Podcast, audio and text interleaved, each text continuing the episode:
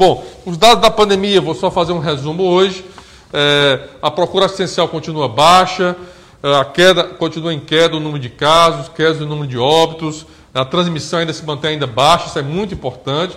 A grande preocupação é a presença da variante Delta. Né? Inclusive, o doutor Marcos acaba de dizer que já são 62 casos comprovados no Ceará. É uma variante mais agressiva, né? que principalmente afeta pessoas é, de forma mais grave, mesmo tomando a primeira dose. Né?